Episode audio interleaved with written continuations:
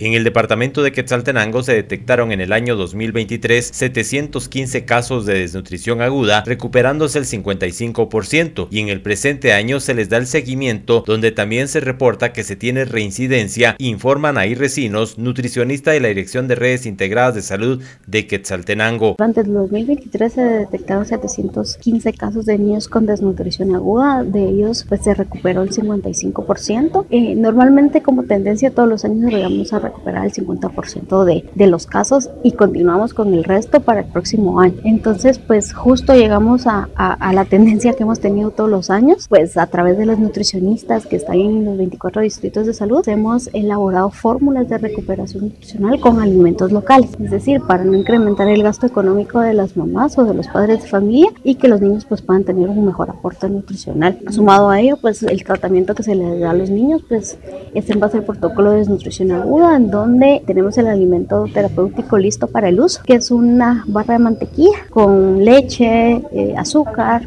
y este nos aporta 500 calorías. Sin embargo, pues eh, derivado de que es a base de manía, no todos los niños lo toleran. Entonces, pues ahí es donde entramos también con fórmulas de recuperación nutricional y pues a, a todos los niños que habían sido detectados durante el 2023, pues también se les dio el alimento fortificado que, se, que estuvo manejando el Ministerio de Salud que se llama Nutrimus.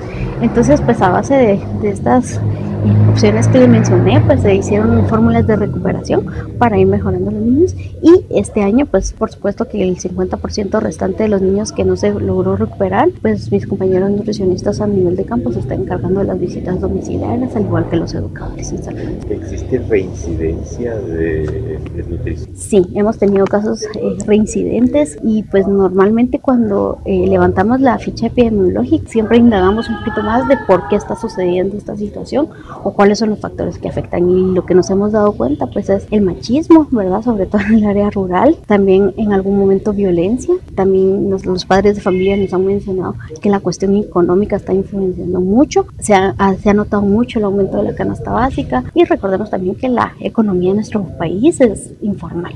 Sí se, sí se han observado este tipo de, de situaciones y pues lo que hacemos es también de referencia multidisciplinaria con los, con los compañeros que tenemos, con los compañeros psicólogos, con los compañeros trabajadores sociales, para darle al, al niño y a la familia una atención integral cuando hay temas de desnutrición. ¿Decesos no se registraron? Durante el 2023 se tuvo un deceso en Génova, Costa Rica.